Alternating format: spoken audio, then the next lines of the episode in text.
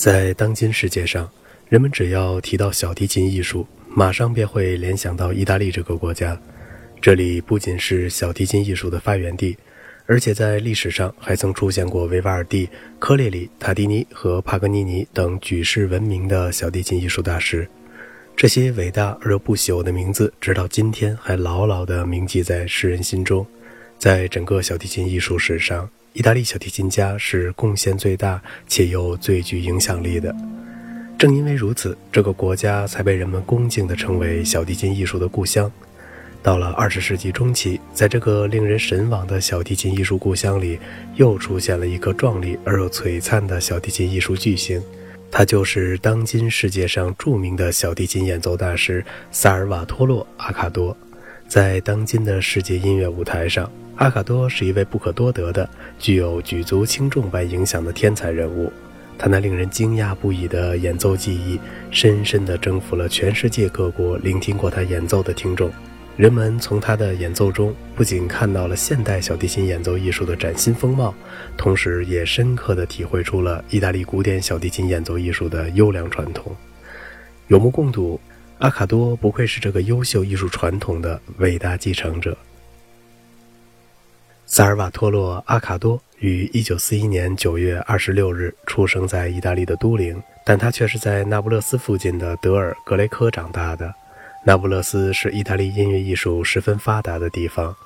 阿卡多生长在这样的环境中，从小便很自然地受到了各方面的良好艺术熏陶，这对他日后成长为优秀的小提琴演奏大师起到了十分关键的作用。阿卡多的家庭并非是一个职业音乐家的家庭，但他的父亲却是一位优秀的业余小提琴家。幼年时，阿卡多聪颖过人，尤其对音乐有着极其敏感的反应。当他的父亲发现了儿子身上的特殊音乐才能后，便下决心将他培养成为一名优秀的小提琴家。在阿卡多三岁左右时，父亲便给他一把玩具小提琴，并经常和他一起做拉琴的游戏，引导他逐步熟悉和热爱小提琴。慢慢的小阿卡多对小提琴有了很深的感情，而且已经能够凭听觉在琴上模仿着拉一些简单的歌曲和民谣了。这时，父亲便开始教他识谱和正规拉琴。就是这种循循善诱的启蒙教育，使阿卡多的演奏技能得到了十分良好的培养，并由此打下了扎实的基本功。今天，每当阿卡多回忆起这些往事时，总是怀着依恋和感激的心情说道：“我非常感谢我的父亲，因为他给了我最自然和最轻松的音乐教育。”阿卡多六岁时，投身在了当时那不勒斯音乐学院的著名小提琴教授卢伊季·安布罗西亚的门下学琴。这位名师对阿卡多的影响是十分重大的。阿卡多自己曾经说道：“我十分幸运能够成为这位了不起的音乐家的学生。他不仅教我演奏技巧，更重要的是他告诉了我应该怎样去寻找音乐的生命。他的教导深深地影响了我的一生，我非常感激他。”阿卡多于1956年15岁时从那不勒斯音乐学院毕业，紧接着他便进入到了西耶纳基加纳音乐学院的小提琴高级班中，跟随老一辈著名小提琴大师埃涅斯库的女弟子、优秀的法国小提琴家伊沃内·阿斯特鲁斯深造。名师的指导加上非凡的才能，使得阿卡多的演奏技艺飞速提高，日臻完善。尽管成年后的阿卡多一贯反对别人将他称为神童，但他的骄人成绩和过人才华还是令人信服地验证了人们对他所做出的评价。阿卡多杰出的天才很快便被世人所了解。早在1954年，他13岁时便在那不勒斯举行了他的公开首演。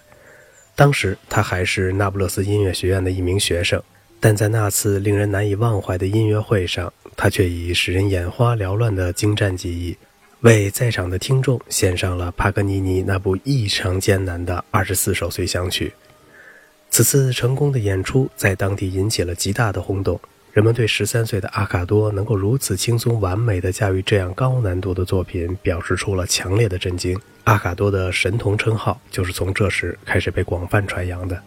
阿卡多获得国际声誉也是非常早的。一九五五年，年仅十四岁的阿卡多就在维尔切利国际小提琴比赛中获得了优胜奖。第二年，他又夺得了日内瓦国际小提琴比赛的桂冠。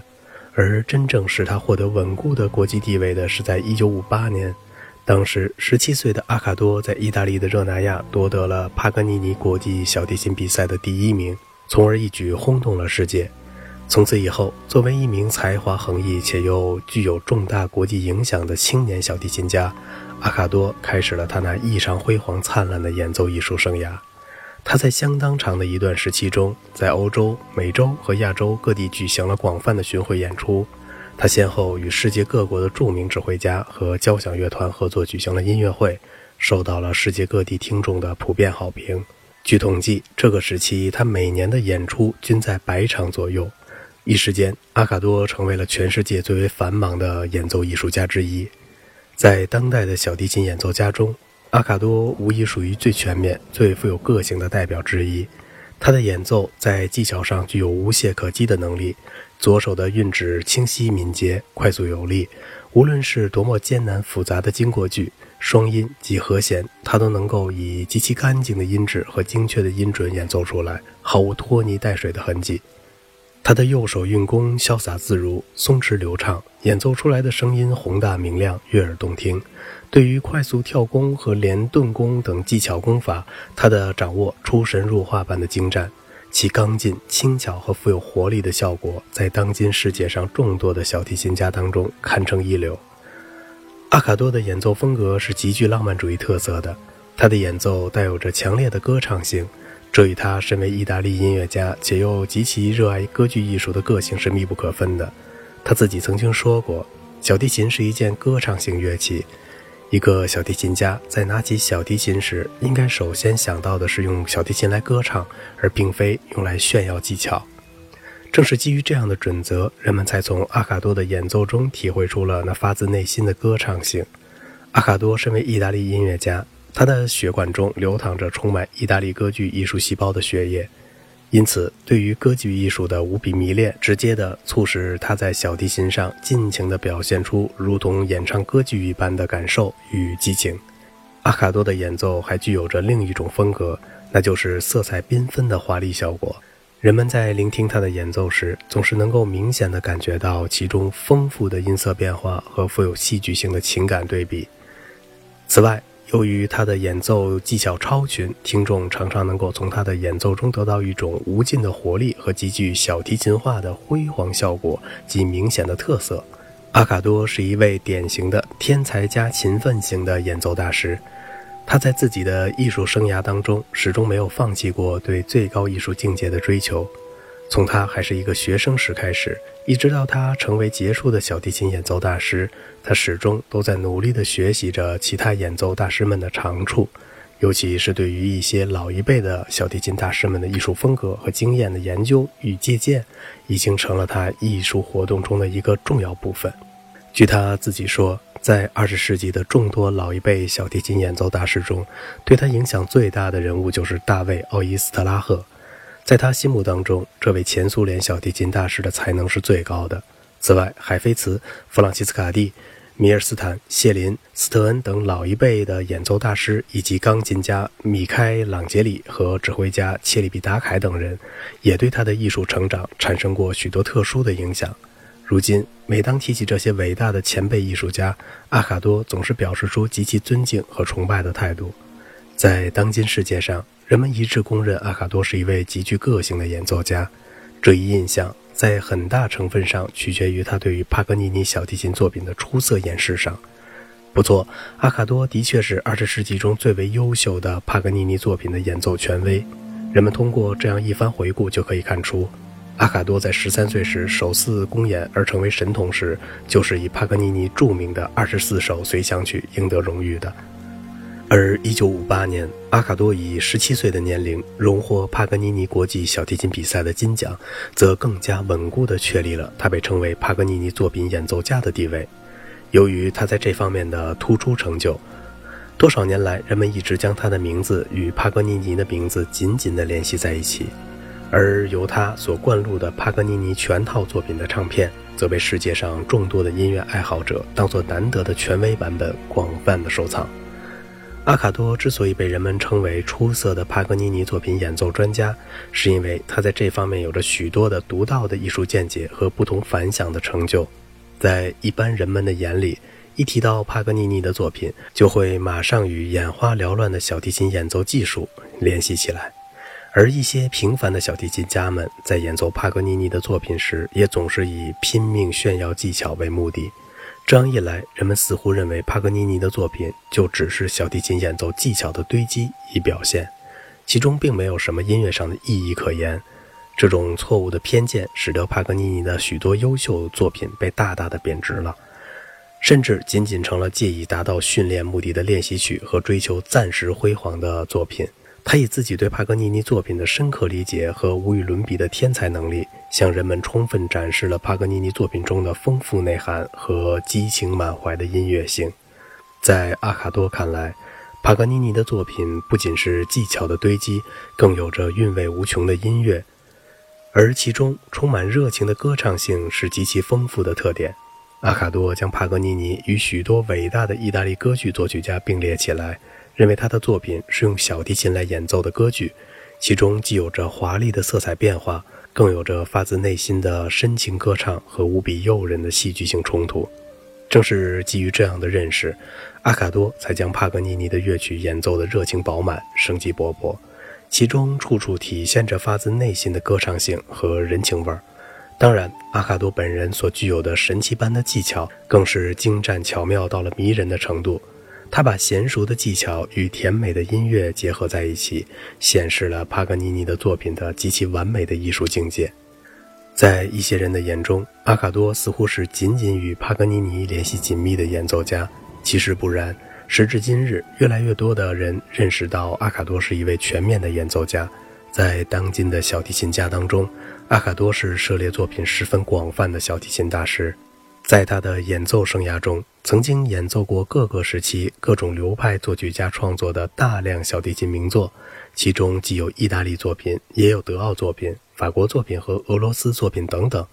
从他录制的唱片上来看，除了与著名指挥家迪图瓦和蒙特利尔交响乐团一起录制的帕格尼尼的全部协奏曲及其他作品以外，还有与德国指挥家马祖尔及格万特豪森管弦乐团一起录制的全部布鲁赫的小提琴作品。此外，他还曾录制过莫扎特的全部小提琴作品，以及贝多芬、勃拉姆斯、柴可夫斯基、西曼诺夫斯基等作曲家创作的小提琴协奏曲、奏鸣曲及其他题材的形式的作品。同许多其他杰出的小提琴大师一样，阿卡多也是一位非常喜爱和擅长演奏室内乐的演奏家。多年来，他经常参加著名的意大利弦乐合奏团的演出，并且在每年的十二月都前往参加意大利的那不勒斯室内乐音乐节。阿卡多重视室内乐演奏，是因为他十分注意在演奏当中与乐队之间达成和谐以默契，希望借此来求得对乐队各声部的进一步了解，以便于很好的掌握他们之间的合作。关于这方面的情况，他曾经这样说过。如果你不演奏室内乐，那么你就无法演奏好协奏曲和奏鸣曲，因为这样的话，你将不会在演奏中去倾听别人。作为一个杰出的艺术家，阿卡多的多才多艺是闻名于世的。